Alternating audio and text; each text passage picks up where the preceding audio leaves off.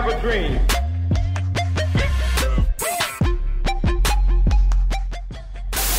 one small step for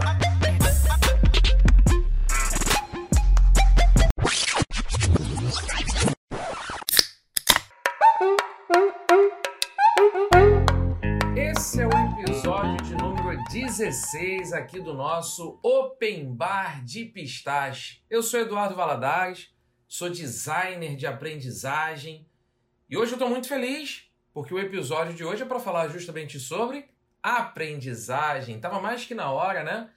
Para falar sobre o que eu aprendi. O que, que eu tenho aprendido? Fica a pergunta aí para você que está nos ouvindo. O que você tem aprendido na sua rotina, no seu dia a dia? E vamos trazer aqui para a mesa do nosso bar. Chega mais, Pedrão. Como é que você tá, meu querido? Fala, Valade. Desce mais uma. Estou é, muito empolgado para falar desse assunto porque eu acho que vai ser uma troca muito legal de um professor com um cara que acabou de sair aí dessa marca de aluno e eu acho que a gente tem muita coisa para conversar. Quer dizer, eu sou um eterno aluno, né? Mas é, a gente vai conversar e vai trocar bastante ideia sobre Já isso. Já começamos bem com esse seu comentário, porque eu também sou um eterno aluno. é, exatamente. Eu sou professor, Pedrão, há 22 anos e tem essa trajetória aí no mundo da educação, mas eu me considero que como eu criei essa definição do designer de aprendizagem, eu estou em constante aprendizado.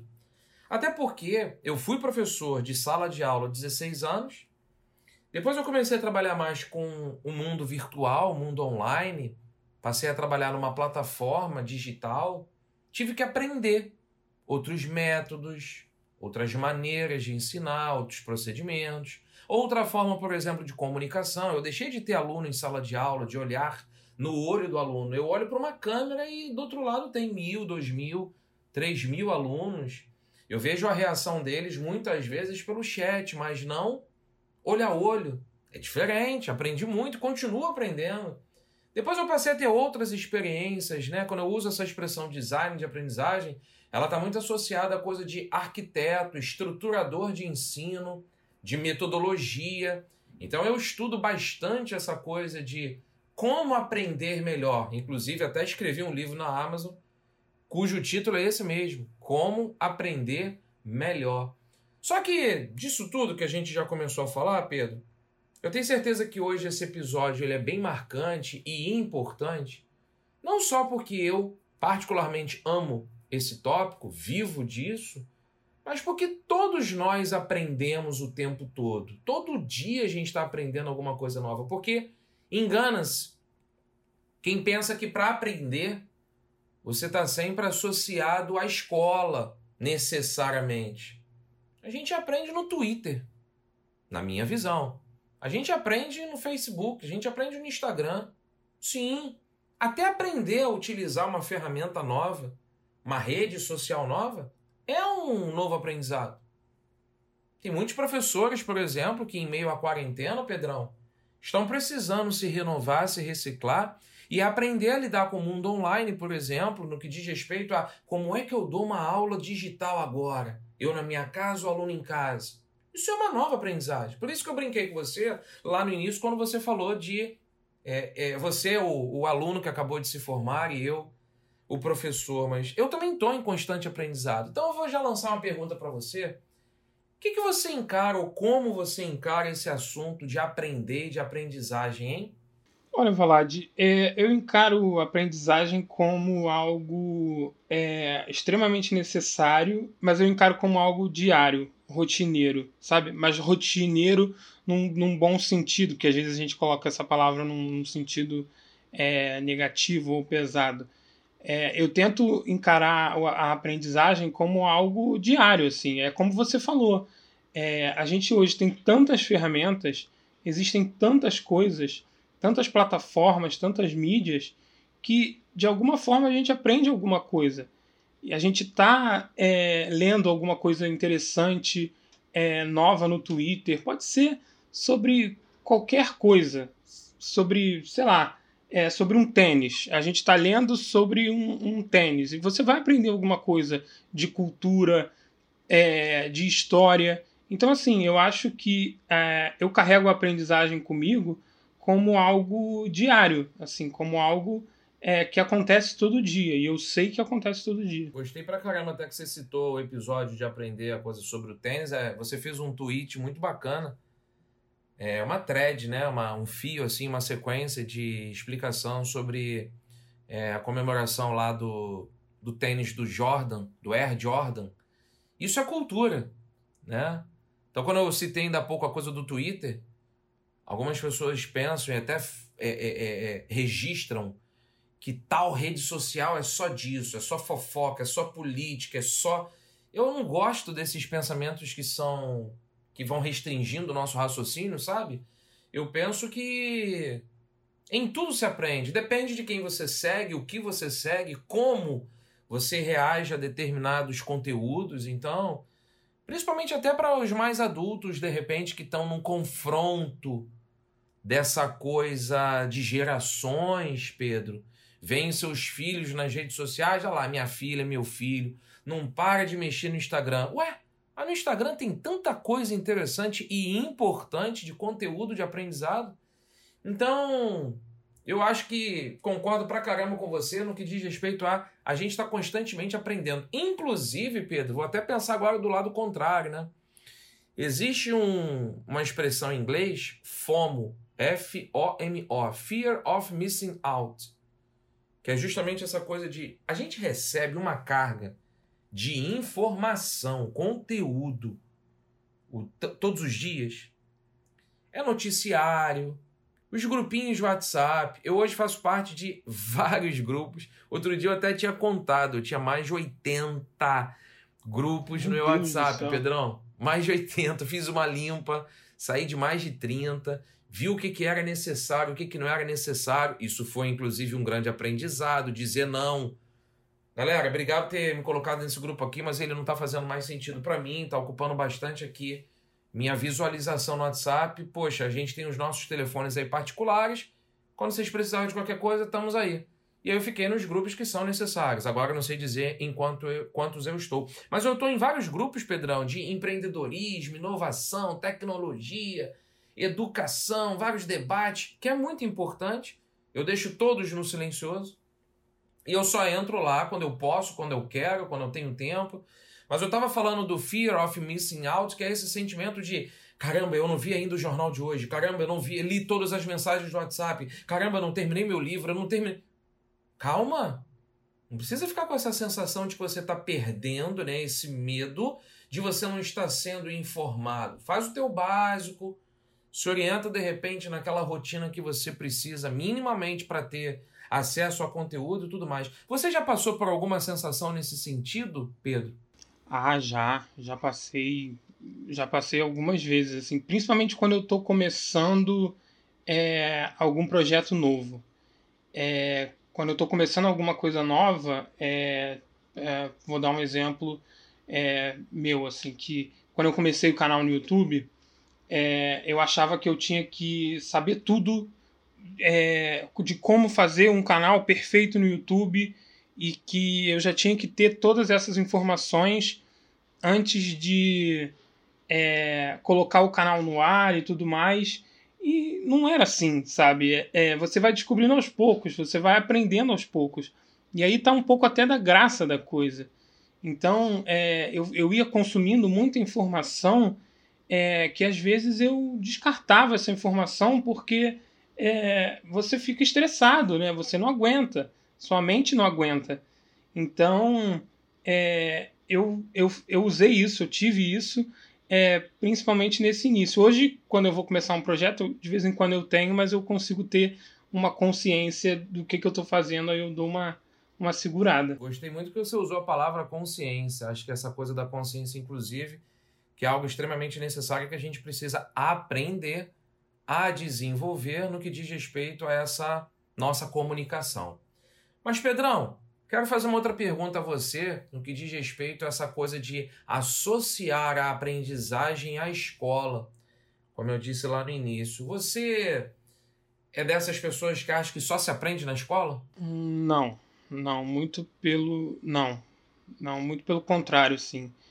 É, eu acho que a escola é mega importante. É, eu acho que as, as bases que a escola é, dão pra gente são extremamente importantes, é, principalmente na questão de você ter é, questões de ética, questões de, de comportamento, de.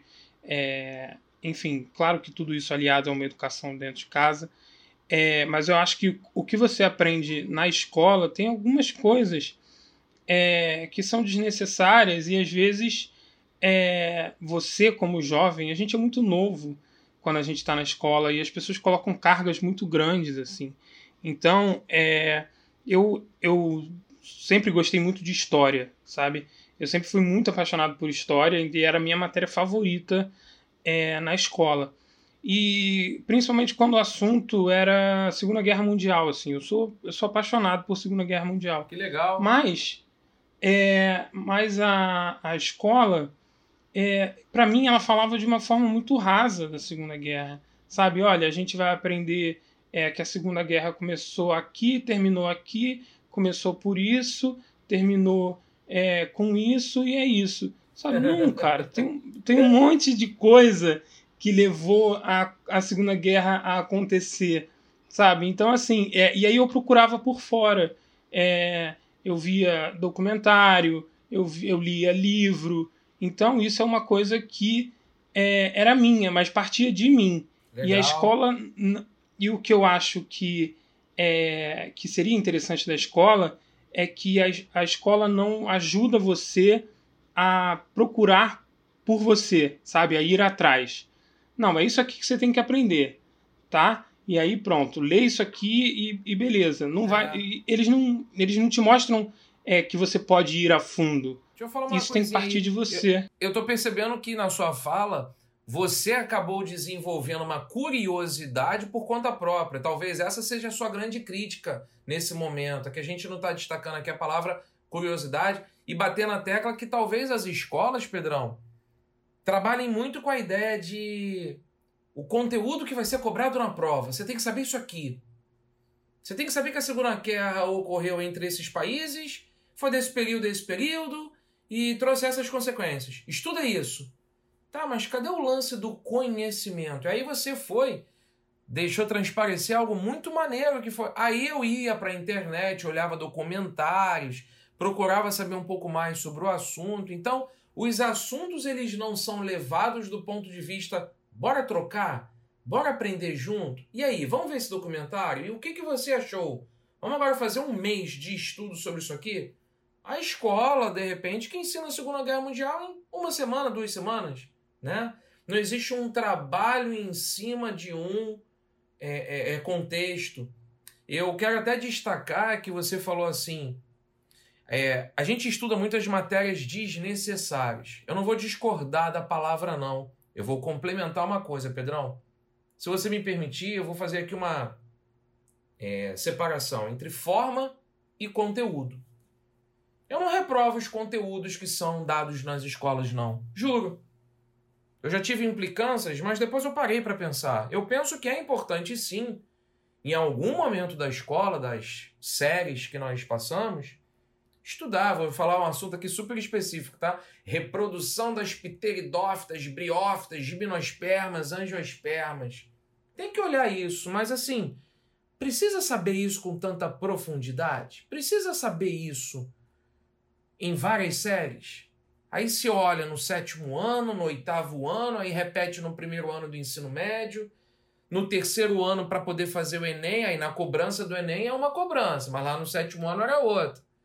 Quando não rolam os conflitos, né, Pedro? Assim, cansei de passar por essa situação quando eu era aluno. Estudei um conceito X no oitavo ano do ensino fundamental.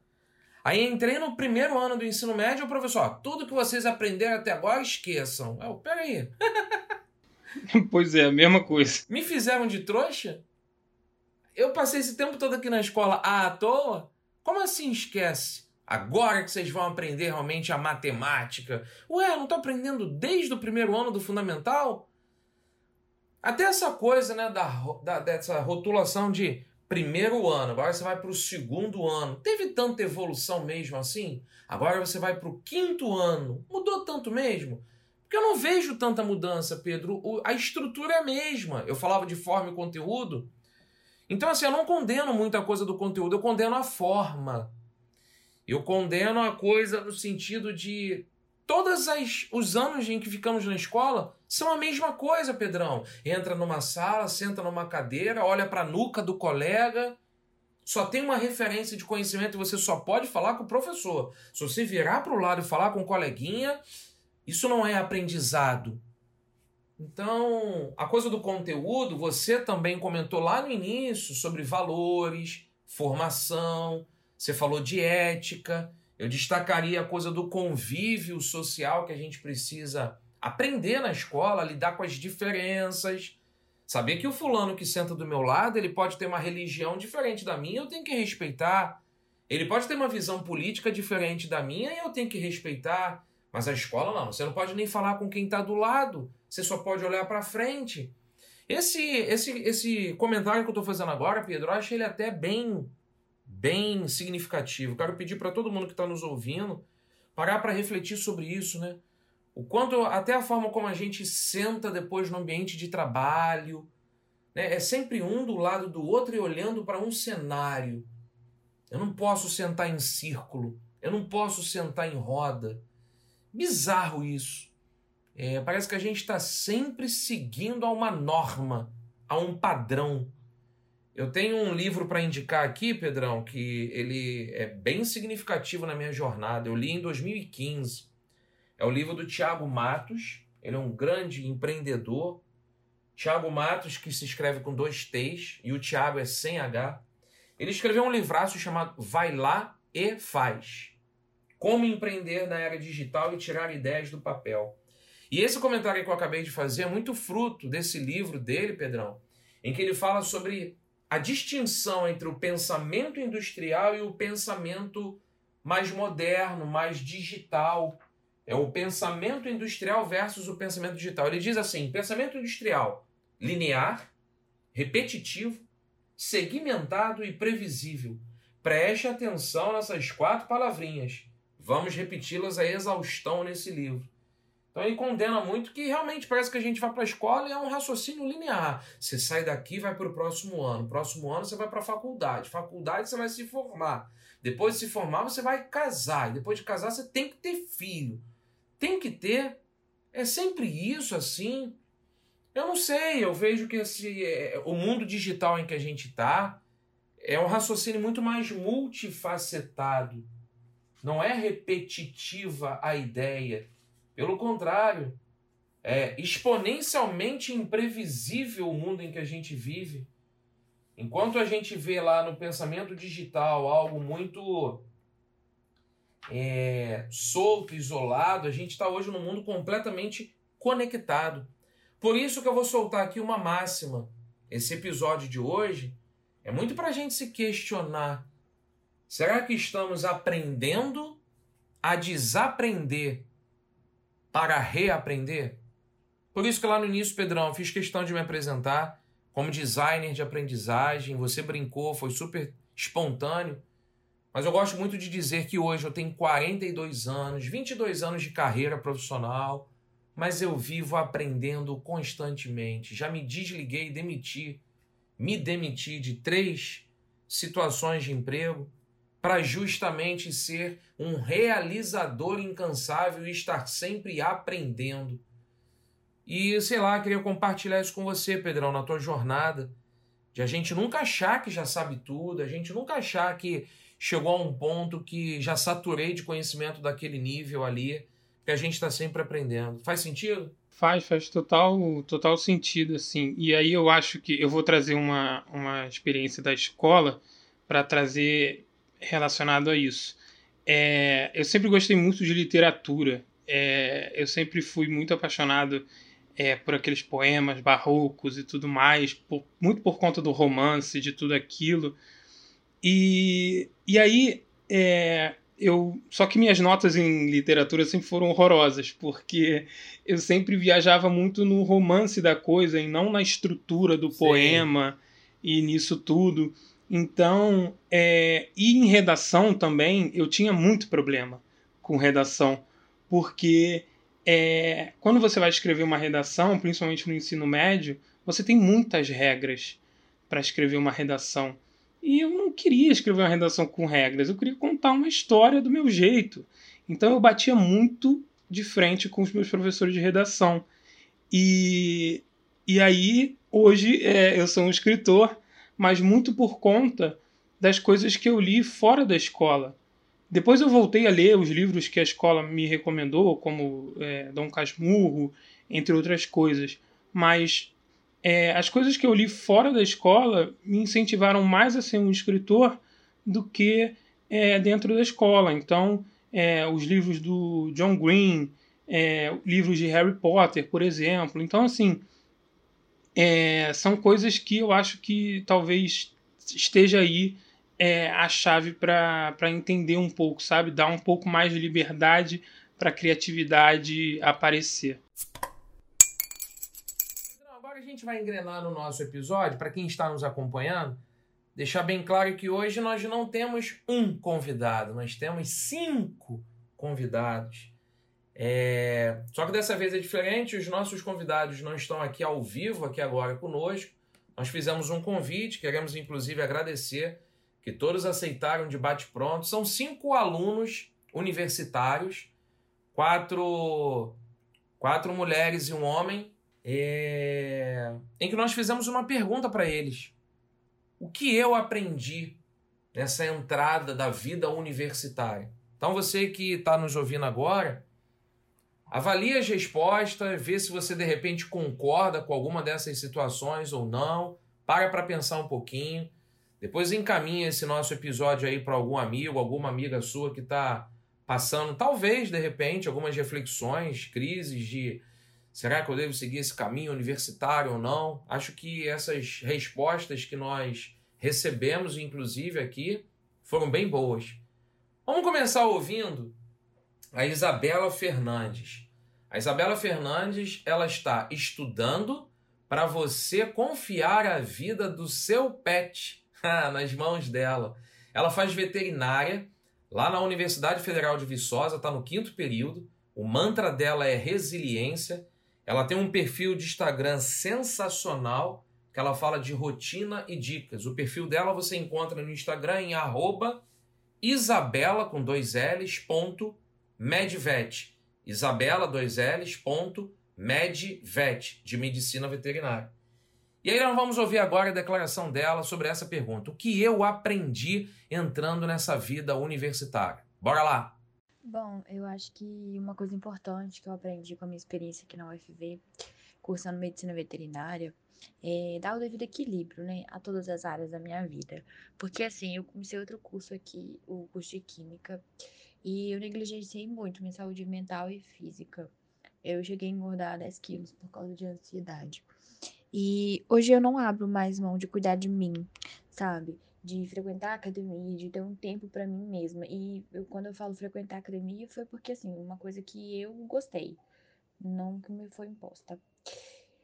E outro aprendizado muito importante que eu tive com a universidade foi a questão de sair da bolha mesmo, de conhecer outras realidades, conhecer mais pessoas pretas, pessoas pobres, pessoas LGBTQIA, e poder aprender um pouco com elas, as lutas que cada um enfrenta, as dificuldades. E eu acho que essa é uma oportunidade incrível, uma experiência incrível que a universidade me proporciona. E para mim não faz sentido passar por uma graduação se permitir é, aprender mais sobre as pessoas também, não só sobre o conteúdo teórico é, que a universidade vai te, te ensinar, né? Não só a carreira, mas também conhecer, pessoas, conhecer e aprender sobre pessoas. Bom, excelente o comentário aí da Isabela a respeito da nova vida acadêmica dela, né, Pedro? Porque ela destacou muito sobre essa necessidade que a gente passa a ter entrando na universidade, muda-se muito o aspecto da cobrança. Então, a saúde mental como um elemento extremamente necessário. E isso é algo, inclusive, Pedro, que você disse lá no início do episódio, que talvez as escolas não ensinem muito, pelo contrário, você até destacou uma palavra que eu acho que foi pressão. A comparação de nota. E a gente já entra na universidade também com mais pressão, porque você continua com o mesmo, entre aspas, ambiente escolar, Mas agora ainda tem a pressão, eu preciso aprender bem esse conteúdo, porque depois eu vou trabalhar. Ainda mais para quem já está no quarto, quinto, sexto, sétimo período, em geral já compartilha experiência da faculdade com experiência de estágio. E aí ela destaca né, sobre a necessidade também de você flexionar a rotina com exercícios, com academia. Mas sabe o que, é que eu gostei muito, Pedro, na fala da Isa? Eu falo Isa porque eu sou amigo dela, nós nos conhecemos na relação professor-aluna. Hoje eu já tenho amizade com ela, já tive o prazer de encontrar a Isabela ao vivo. É, a gente se conheceu. Então posso falar Isa porque eu tenho muito carinho e amizade por ela. É, ela fala um troço bem legal que é como o ambiente universitário ensinou a ela a conhecer outras realidades. As dificuldades que outras pessoas de outros contextos e vários contextos, né? Contextos de gênero, contextos sociais, contextos econômicos, contextos de visão de mundo, e ela aprendeu a conhecer essas outras realidades. Então acho que a frase que mais eu percebi assim de destaque na fala da Isa foi que ela aprendeu a conhecer mais sobre as pessoas. Você, Pedrão, na tua vida universitária, o que, que você mais aprendeu, hein? Olha, Valade, é, eu acho que eu aprendi muita coisa na minha vida, na minha vida universitária. É, eu aprendi, eu fiz faculdade particular, né? Então é, eu não tive eu acho que na particular a gente não tem muito é, essa questão que, que, que a Isabela falou, de a gente conhecer outras realidades, porque tem um pouco ali é, de realidades muito parecidas. Mas é, eu acho que o meu maior aprendizado na faculdade foi que a gente pode mudar de, de ideias e de sonhos, sabe? Nem sempre aquilo que a gente está focado na faculdade, é, que a gente está focado quando a gente entra na faculdade, é aquilo que a gente vai é, terminar fazendo no final da faculdade. Então eu acho que o que a faculdade mais me ensinou foi estar aberto a novas possibilidades. Gostei dessa sua expressão, estar aberto a novas possibilidades. Quero até me ver a cabeça aqui agora, Pedro, o episódio que nós gravamos com a incrível, genial, sensacional Bia Ferreira, em que nós falamos de N assuntos, mas destacamos muito essa coisa de acessibilidade à universidade pelas pessoas cujo estudo não é tão igualitário, né, como por exemplo as pessoas que não têm direito a estudar corretamente para poder ingressar no, na, na universidade. Quem está ouvindo esse episódio agora, então, pessoal, talvez conhecendo a gente agora, Volta alguns episódios aí, por favor, e procura o episódio da Bia Ferreira, é, em que falamos bastante sobre cota não é esmola. Lá no, no, no, finalzinho do episódio, inclusive, ela até recita a música de autoria dela. E aí eu gostei desse aspecto, por que eu estou lembrando disso, Pedro? Porque universidade tem esse nome, não é à toa, né? É para dar um pouco a, a noção de que você está entrando em contato com um universo diferente daquele em que você frequentava até então. Eu, particularmente, eu estudei na UERJ, Universidade Estadual do Rio de Janeiro. E eu levei alguns baques quando eu entrei na universidade, até porque eu não tinha ainda estudado em ambiente público. Eu só tinha estudado em escola particular, privada. Quando eu fui para a faculdade, eu vi realidades assim bem diferentes das minhas. Eu era classe média baixa, Entrei na universidade e vi, inclusive, a minha vida social mudar no mesmo momento em que eu estava conhecendo pessoas de outras realidades sociais, pessoas que às vezes faltavam às aulas, Pedro, porque não tinham grana para passagem. Tá certo? Não comprava o livro que o professor pediu para analisar o conto, o trabalho lá do romance, porque não tinha dinheiro para comprar o livro, porque um livro custa 30, 35. Mas essas pessoas estavam ali, cheias de energia para aprender, então, essa coisa de associar também né, aprendizado a um certo ambiente, a um certo ambiente social, é um aspecto que a gente precisa discutir no Brasil. Agora, por exemplo, Pedro, em meio a essa quarentena, a gente tem que lembrar uma manchete que eu até coloquei no meu Instagram: 40% dos alunos das escolas públicas não têm acesso à internet no Brasil. Só esse dado. 40% dos alunos das escolas públicas não têm acesso a internet. Como é que você estuda então nessa época, Pedro? Então, é, o aprendizado ele tem está tendo um corte, né? Ele está tendo um, é, uma cisão nesse momento e olha quanto prejuízo você está trazendo para o desenvolvimento cognitivo de uma criança ficar três, quatro, cinco meses sem aula. Isso é bizarro. Eu vejo que tem muita preocupação para a gente voltar logo para o comércio abrir, para as empresas voltarem a funcionar, mas ninguém está preocupado com as escolas voltarem a funcionar. Acho isso bem é, estranho, né? Eu, como professor, particularmente, penso muito nisso. Mas gostei muito da fala da Isabela. Vejo que a fala da Isabela é bem rica nessa visão madura, né?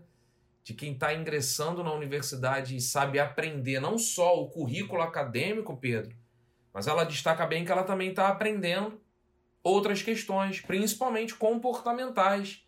Que, se não me engano, você também destacou isso muito lá no início, sobre a coisa da escola. E foi até a grande crítica que eu fiz, né? De talvez a gente ficar muito focado na escola só a estudar para fazer prova e se esquecer que a gente também está aprendendo a conviver com outras pessoas, com outras mentalidades, com outras realidades e tudo mais. Vamos seguir, Pedrão? Bom, agora a gente vai ouvir a Júlia Muniz. O arroba dela é jumunizb, o Muniz é com Z, é com Z, tá? e ela faz medicina na Universidade Federal do Espírito Santo. No Instagram dela ela fala de lifestyle, rotina e estudos. Vamos ouvir aí a Júlia. Bom, o meu aprendizado após entrar em medicina na Universidade Federal do Espírito Santo foi, sem dúvida, como gerenciar tempo e tarefas acadêmicas com o estilo de vida que eu queria para mim. É, a gente sempre escuta que quando a gente entra na universidade a gente tem que começar a ter mais responsabilidades, vai aumentando a quantidade de tarefas, trabalhos, provas, relatórios, aulas práticas, mas também a gente sempre escuta que a gente tem que se cuidar. É, ainda mais um curso como o nosso, que tem um desgaste mental muito grande, uma exigência muito grande, uma quantidade de carga horária muito grande. Então a gente sempre escuta dos nossos professores: ah, você tem que tirar um tempo para você. Mas aí sempre tem uma quantidade absurda de provas, trabalhos, tarefas. Você está no hospital às 7 horas da manhã e sair às 7 horas da noite. É, fora a nossa rotina de, por exemplo, é, ter que sair da casa dos pais e ir para outra cidade estudar.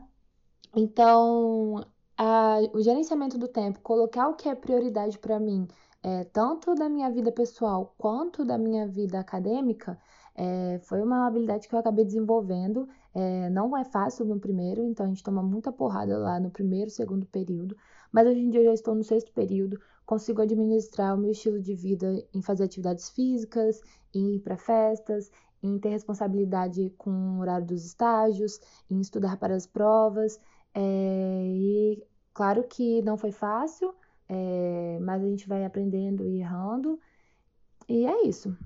É, Valade, no, no áudio da, da Júlia, ela destacou é, algumas coisas importantes, como gerenciar o tempo, que eu acho que é algo bem importante também, se cuidar, né, tanto fisicamente quanto mentalmente, porque aí a exigência é enorme, é, principalmente para ela que faz medicina, né, deve ser uma exigência é bem grande. O conflito entre o descanso e o estudo e a vida pessoal. E também aprender a administrar todas as tarefas.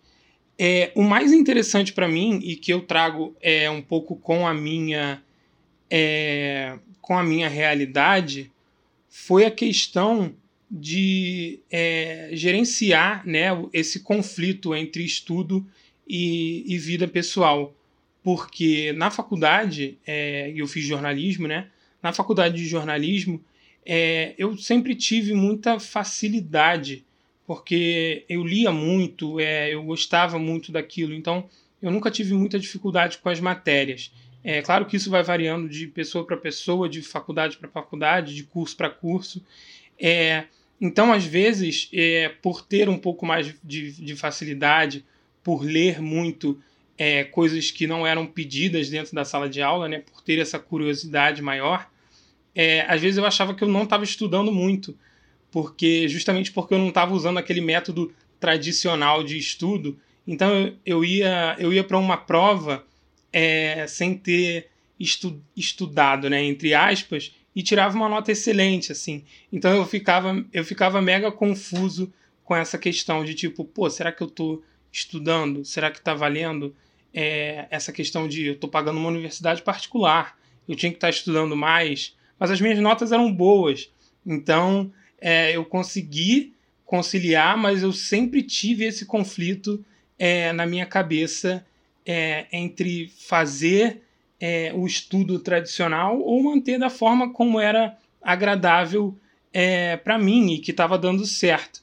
E eu, eu imagino que para a Júlia, como ela faz medicina, deve ser algo mega complicado. É, até porque a rotina de um estudante, de um acadêmico de medicina é bizarro. Ela destacou bem no áudio dela a coisa da dificuldade de ela lidar com a administração das outras áreas, né? Vida pessoal, namoro, amigos, família. E eu vejo também, Pedro, nessa hora, sei lá, eu como uma figura do professor, eu preciso lembrar disso. Até porque, sendo professor, por muitas vezes a gente esquece que o aluno é um ser humano. Ele não só estuda, né? É, acho que essa coisa lá do início que você também destacou da pressão, da cobrança, a escola acaba se tornando muito essa imagem negativa, né? Um ambiente, talvez, para muitos, amargo, porque está sempre associada essa cobrança de você tem que estudar, você tem que estudar. Peraí, professor, mas eu também tenho os meus amigos, eu também tenho minha família. Você esqueceu que final de semana eu também preciso descansar? Tem que estudar, tem que estudar. E acho que a fala da Júlia, pelo menos, me transpareceu muito essa essa coisa de que quando a gente ingressa, inclusive, numa universidade, Pedro, parece que isso multiplica por 10. Porque agora você tem que estudar porque você tem que arranjar um emprego, tá? Sim, é claro que vem as obrigações, Pedro. Nós vamos ficando mais velhos, mais compromissos vamos assumindo. Tudo bem. Mas voltando lá para a resposta da Isabela Fernandes, a primeira entrevistada, a gente também tem vida social, tá certo? Então, é, esse equilíbrio ninguém nos ensina, Pedrão. Ninguém. Ninguém, não é a escola, não é a universidade, não é a família. Então, gestão do tempo é um problema.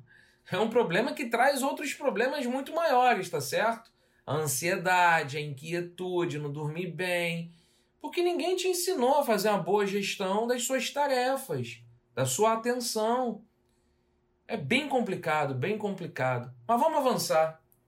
Vamos avançar. Acho que a gente está aprendendo bastante nesse episódio de hoje, Pedro, sobretudo essa coisa de Tá, estamos destacando alguns problemas aqui, algumas reflexões. Agora, como? Como melhorar isso tudo, né? Acho que tá nisso, inclusive, a coisa. Eu, particularmente, destaco muito isso. Escolas, trabalho, levantam muito o que. Cadê a nossa reflexão do como? Esse episódio de hoje tem que servir para isso, para você levar essa reflexão do como. Mas vamos seguir, Pedrão. Tá curtindo o episódio de hoje, Pedrão? Pô, Valade, estou curtindo muito, achando bem legal. É muito bom ouvir outras pessoas e aprender é, com outras experiências. Exato. A gente vai aprender agora com um cara que eu gosto muito, muito dele. Também foi aluno meu, conheci virtualmente, mas ele é do Rio de Janeiro. E ele foi de uma ousadia barra coragem. Ele pediu para me conhecer. Achei isso tão incrível. E ele foi tomar café comigo. E ficamos amigos. Hoje ele é um brother, um parceiro. Um cara sensacional que eu admiro muito pela postura, pela seriedade com que ele fala. E é um jovem. Eu, particularmente, Pedro, aprendi muito isso na minha carreira. Eu aprendo muito com o jovem. Com você, Pedro. Com as pessoas que têm 18, 20, 24, eu nunca quis me distanciar do jovem no sentido de, não, escuta, eu sou o professor, fica calado aí. Não, que isso, pô. E esse depoimento que nós vamos ouvir agora é do Leonardo Tuna, carinhosamente chamado de Léo Tuna. Ele tem um perfil no Instagram, arroba Léo Tuna. O Léo trabalha hoje numa empresa de investimento financeiro. O Léo é acadêmico do IBMEC. Vocês vão ver agora o depoimento como ele fala sobre isso. E é um cara que tem uma visão social, visão de futuro, visão de comunidade extremamente larga e desenvolvida.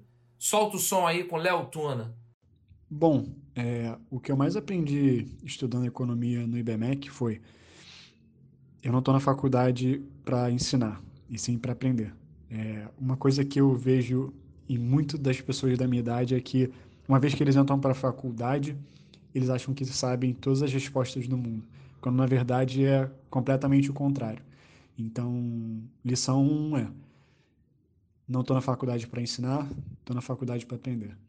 E a lição 2 é que a coisa mais importante da faculdade não é o que você aprende, mas sim as pessoas que você conhece. É, na metade da faculdade eu comecei a trabalhar e eu foquei muito no trabalho. Acabou que eu deixei um pouco de lado a relação que eu tinha com as pessoas. E, bom, depois eu me toquei que tudo que os professores falam na sala de aula eu posso aprender provavelmente em um livro ou na internet. É, então, tem muito mais valor as pessoas que eu conheço em comparação com, com as coisas que eu aprendo. Bora lá, Pedrão. Depoimento do Léo Tuna fortão, hein? Olha como é que ele já começa falando. Olha o que, que ele diz. Que ele, que ele mais percebeu na faculdade que ele não está lá para ensinar. Ele está lá para aprender. Ele percebeu muito esse comportamento com os alunos na faculdade em que ele foi estudar IBMEC que as pessoas que ele começou a conhecer são as pessoas que querem destacar, que querem ensinar o tempo todo, né? Talvez esse afã de querer logo ingressar no mercado de trabalho. Então começa a estudar, principalmente para o curso dele que é economia, né? E aí dá algumas visões e já quer dar aula. Aí o Léo Tuna fez um comentário interessante no finalzinho da fala, no sentido de conflito né, entre trabalho e estudo, porque ele desde o início também da faculdade dele precisou aprender a conciliar a faculdade com estágio. Eu também passei por isso, Pedro. Eu tive no meu primeiro primeira experiência profissional minha, primeiro período da faculdade eu já comecei a trabalhar, acordava 5h20, 5h30, saí de casa 10 para as 6. Chegava ao ambiente de trabalho 7 da manhã, já começava o meu dia e terminava saía da aula 10, 10 e 20, chegava em casa 11, 11 e meia comia alguma coisa, só dormia, passava praticamente o dia inteiro fora de casa.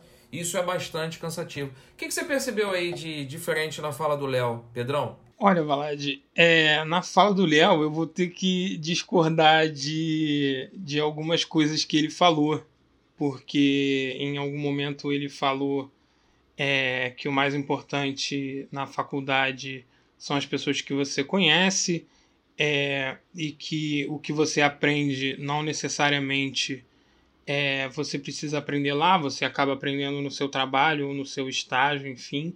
É, eu discordo um pouco dessa questão, é, porque eu acho mega importante você, é, você perceber que as pessoas que você conhece na faculdade são pessoas do seu meio, então tem aquele famoso networking, né, que você querendo ou não, você já começa a fazer ali na faculdade. Mas é, eu acredito que o que você aprende na faculdade é mega importante. E principalmente porque é, na faculdade você tem professores que já foram do meio ou que estão trabalhando no meio, então você consegue aprender muito. Não estou não, não falando de, de questões teóricas ou questões é, da, da, da base do, do que você está aprendendo, mas eu estou falando de questões de aprender sobre, sobre a profissão. Então, por exemplo, na minha faculdade de jornalismo, eu tinha um professor que era repórter da Band e já tinha estava é, é, cobrindo uma vez um tiroteio é, numa favela e tomou um tiro. Então, as histórias que ele tinha para contar para gente eram sensacionais de como você lidava com aquilo, do que, que você teria que fazer, é, de como seria uma reportagem e tal. Então, você se aproximar dos professores, das pessoas que têm vivência, é, não só acadêmica, mas também profissional naquilo, é, é muito é, engrandecedor para você e para o seu conhecimento. Então, eu acho que a faculdade tem muito a ensinar não só na questão é, da, das regras e normas, né, enfim, entre aspas, mas também é, das histórias e, e das coisas que é, os professores estão ali para te ensinar. É, eu gostei dessa sua ponderação. Achei que fez muito sentido. Não quero me estender, me alongar muito nessa colocação, mas acho que a gente está aqui, inclusive, para isso, para ponderar, relativizar. Mas eu vejo também que tudo depende das experiências, né, Pedrão? Então, assim, talvez a visão de onde vem o universo do Léo, de onde vem o universo seu, do Pedrão, eu vejo assim, é, talvez para determinados cursos, você fez curso de jornalismo, ele fez de economia, as experiências, as visões são outras, porque é, é uma dualidade que eu vejo muito forte nas universidades, dependendo do curso. A distinção da teoria e da prática.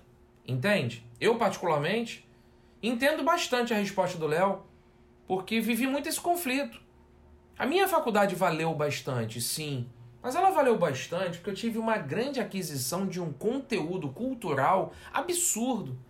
Mas eu tenho muita crítica à minha faculdade de letras que não me ensinou a parte prática de dar aula. Sabe? Eu acabei aprendendo muito isso na prática, no dia a dia. Dei muita sorte o fato de já ingressar na universidade primeiro período e começar a trabalhar, Pedro. E aí eu acabei sentindo essa dificuldade que a faculdade ficava muito excessivamente na teoria. Vamos sentar aqui para discutir a visão teórica do crítico literário fulano de tal, lembra até hoje, Robert Schwartz, sobre Machado de Assis, é o maior especialista no mundo de Machado de Assis. Beleza, acho que isso faz sentido, tá? Acho que isso é importante.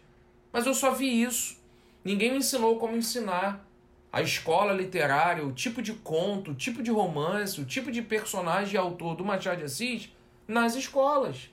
Então, talvez um conhecimento acadêmico muito focado na pesquisa, na teoria e pouca prática. Então, assim, só para levantar também um outro lado da minha visão em relação a isso, mas também super entendi as contribuições das histórias que a gente também aprende com os professores, as situações. Por isso que eu acho que tudo depende da faculdade, do contexto, das experiências, dos interesses, dos objetivos.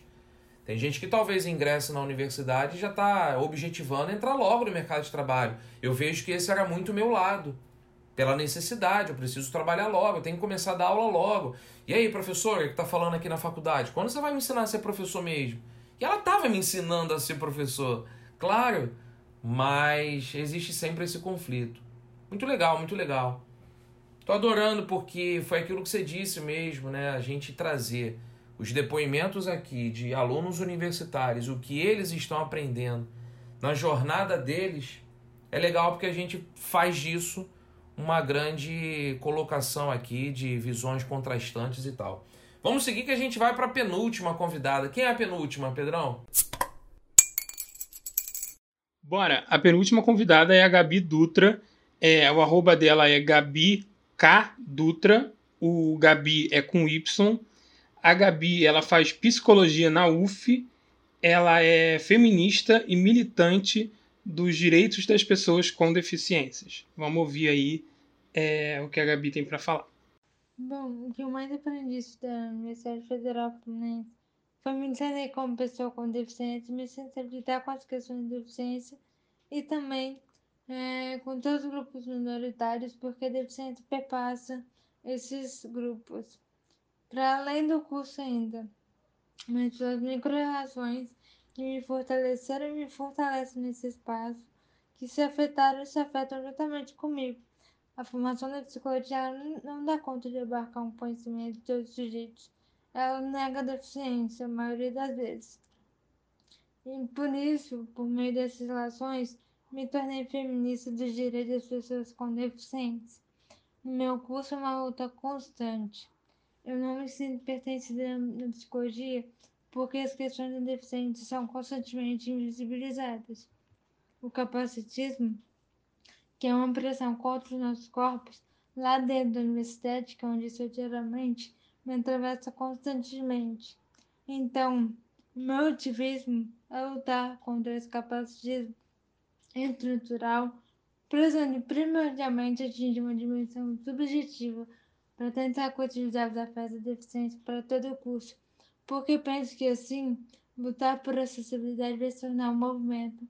Não vai ser minha questão de quem sente comigo, mas de toda a psicologia. penso que essas duas lutas, a dimensão afetiva e a acessibilidade, devem precisar estar juntas no processo para tentar garantir que as pessoas, no mínimo, se sensibilizem com nossas questões para lutarmos juntas, juntos por práticas acessibilizadoras.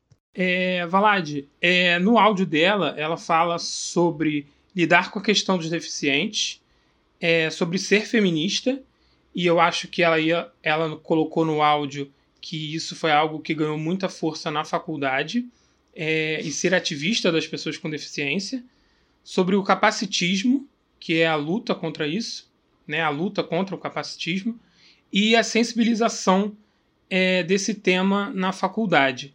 É, o que eu queria destacar é, eu acho assim, a luta dela é uma luta mega importante, né?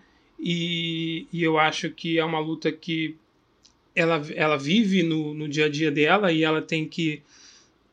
É, ela faz isso, então eu não posso entrar muito em detalhes de, de como é e tudo mais, mas eu acho assim que essa questão que eu gostei muito do que ela falou, de, da questão do feminismo é, aparecer mais forte, da questão do ativismo, é, porque isso aparece muito na, na, na, faculdade, né? Eu acho que essa liberdade da gente estar aberto a novas opções, a gente acaba questionando muitas coisas que acontecem na nossa sociedade. Então, querendo ou não, a gente começa a entender mais de política, a gente começa a se posicionar mais sobre determinado assunto, a gente começa a lutar mais por a gente começa a lutar mais pelos nossos direitos. Então eu acho que isso é na faculdade é mega importante e isso acaba realmente surgindo de uma maneira diferente que às vezes no colégio fica um pouco escondido, assim, vamos dizer, entre aspas. Eu até queria fazer uma ponte aqui com o que você está trazendo agora de fala, com a fala da Gabi lá no início com a Isabela, Pedrão, em que a Isabela falava, né? Vou conhecer outras realidades e vamos aprender muito sobre as pessoas. Na fala Exatamente. da Gabi, eu percebi muito isso, né? Também o quanto ela, como uma ativista que luta pelas pessoas portadoras de deficiência, de necessidade especial, essas expressões, inclusive, são até discutidas muito neste meio. É, como que como que a universidade deveria ser mais esse espaço, de novo, democrático, de reflexão, de discussão, de integração, porque percebe-se pela fala da Gabi uma grande queixa. Ela levanta lá o assunto do capacitismo, a luta dela, pela não igualdade. Pessoas são deixadas de lado. Então, será que a universidade está cumprindo realmente o seu papel? Aí eu volto mais uma vez ao episódio da Bia Ferreira. Será que a universidade não se tornou um espaço elitista? Sejam as privadas e também as públicas? E será que as universidades estão sendo mesmo lugar de debate para que todas as pessoas se sintam inseridas? Eu estou falando mais uma vez, lembrando da minha situação, Pedro, porque lá na UERJ, é, para você ingressar na, assim, entrar no prédio da UERJ, você tem as escadas, os elevadores, mas também tem as rampas. a UERJ sempre foi chamada, classificada de uma universidade bastante democrática. É uma das primeiras universidades no Brasil, por exemplo, a colocar cota, reserva de vagas nas universidades. E foi sempre uma universidade preocupada em levantar essa bandeira da acessibilidade. Tinha um projeto lá muito bacana o ERG de portas abertas, acho que era assim a expressão. Todo sábado, a universidade abria as portas para dar curso gratuito de língua estrangeira, de computador, informática, acesso à internet. Enfim, eu vejo que essa colocação da Gabi levanta uma bandeira super importante e que, como estamos aqui num episódio para falar de aprendizagem, a gente não pode se esquecer que aprendizagem é diferente para algumas pessoas a gente precisa aprender que algumas pessoas aprendem por processos diferentes e por aí vai. Muito bom, muito bom. Bora seguir, Pedrão, e vamos fechar com a Camila? Bora, vamos para a última. Nossa última convidada é simpaticíssima ela, gente finíssima, Camila da Silva. Ela é do arroba silva.jornalismo. A Camila eu também já tive o prazer de a conhecer ao vivo. Inclusive eu conheci o simpático pai dela. Na descrição do Instagram ela fala assim: negra, periférica, mulher, não sou qualquer Silva, prounista no Mackenzie. E ela já tem vários trabalhos, inclusive, em plataformas digitais. Vale a pena você conhecer o trabalho da Camila da Silva. Bora ouvir a fala, o depoimento dela sobre o que eu aprendi na vida acadêmica. Vamos nessa. Bom, eu agora acho que é legal contar, né, que eu estou entrando no penúltimo ano da faculdade. São quatro anos de jornalismo. Eu sou pró-unista no Mackenzie, faculdade privada aqui de São Paulo. Então eu já tenho essa caminhada, né? Já estou entrando na metade da universidade, do curso.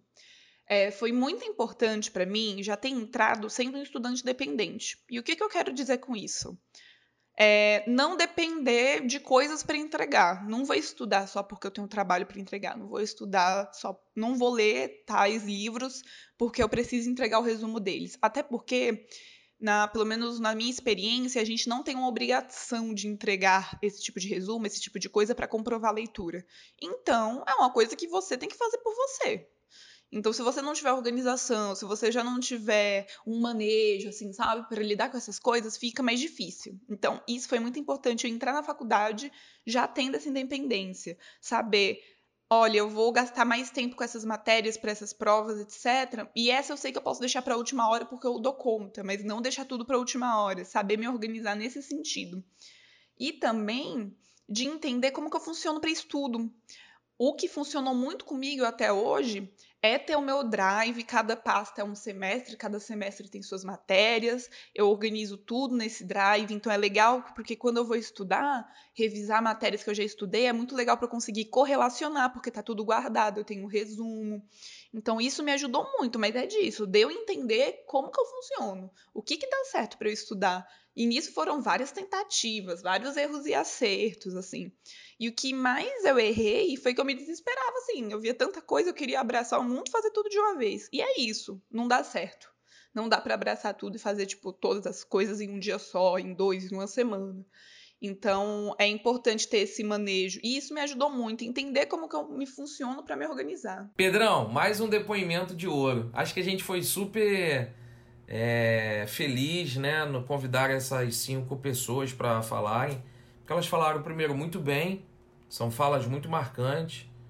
E a fala da Camila destaca bastante essa coisa da autonomia, da necessidade de uma organização para se encarar a vida acadêmica. E mais uma vez eu quero destacar aqui que você, Pedro, lá no início, quando eu te perguntei sobre a relação com a escola e aprendizagem, a gente só aprende as matérias cognitivas e a gente não aprende como lidar com os desafios cotidianos. Um deles, a ter uma agenda, a montar um cronograma, a se organizar. A tal da gestão do tempo que a gente também destacou na fala da Júlia. E aí ela, ela levantou né, essa coisa de. Ela se sente bastante na independência, ela não faz os trabalhos só para entregar. É que eu conheço a Camila e a Camila também ela já traz uma vivência de mundo sobre Tá, eu tô aprendendo isso aqui para quê? Como é que eu vou levar isso para o mundo real, para a realidade? E foi legal na fala, também destaquei a coisa de ela organiza tudo numa pastinha, num drive. Para quem não entende o drive, né, é quando você tem uma pasta dentro de um arquivo no e-mail. E ela entendeu como é que ela se ela, ela, ela funciona melhor. Né? Ela, ela precisa dessa organização para funcionar melhor e ela vai fazendo ajustes vai aprendendo dentro desses ajustes.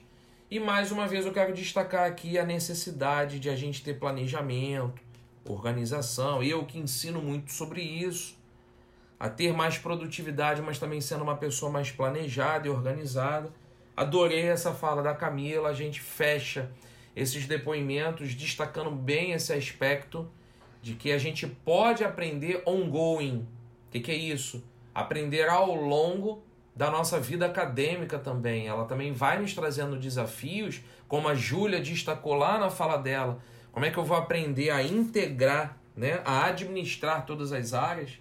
E a fala da Camila eu vejo muito próxima aqui de novo também a fala da Júlia nesse sentido. Pedrão, tô mega feliz, muito mesmo satisfeito com esse episódio, do ponto de vista.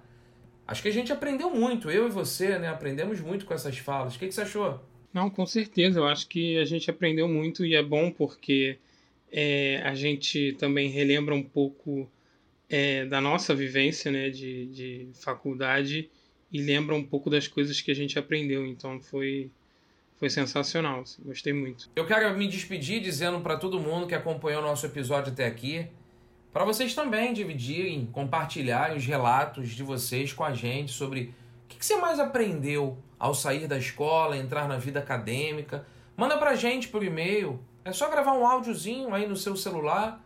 Manda aí depois encaminha lá pro e-mail openbardepistache@gmail.com que a gente quer aprender com vocês também quem sabe a gente não monta aí depois, hein, Pedro, um outro episódio, continuidade desse, destacando algumas falas aí dos nossos é, ouvintes, de quem está seguindo aí o Open Bar de Pistache. Vamos ficar por aqui. Tenho certeza que esse episódio de hoje foi uma grande troca, grande aprendizado, que sirva aí para a gente refletir, parar para pensar um pouco. Lembrando de novo que eu citei aqui o livro do Tiago Matos. Quem sabe de repente não está na hora da gente rever essa coisa de a escola ser sempre a mesma coisa e a gente entender as ferramentas que vão transformar né, a nossa inspiração apenas, a nossa reflexão, mas também vontade prática em criar algo novo para essa nova década que vai começar aí no ano que vem, no que diz respeito a uma nova educação. Bora fechar, Pedrão. Muito obrigado por hoje, estou mega feliz. E pessoal, Pega aí, se você curtiu esse episódio, encaminha aí para uma amiga, para um amigo seu, para sua tia, para seu pai, para sua mãe, para seu namorado, sua esposa. Manda para alguém para a gente fazer o open bar de pistache e chegar a mais pessoas. Bora fechar a conta, Pedrão. É isso aí, Valade. Fecha a conta que hoje foi muito aprendizado. Tamo junto. Até a próxima, galera. Nós. Eu quero entrar na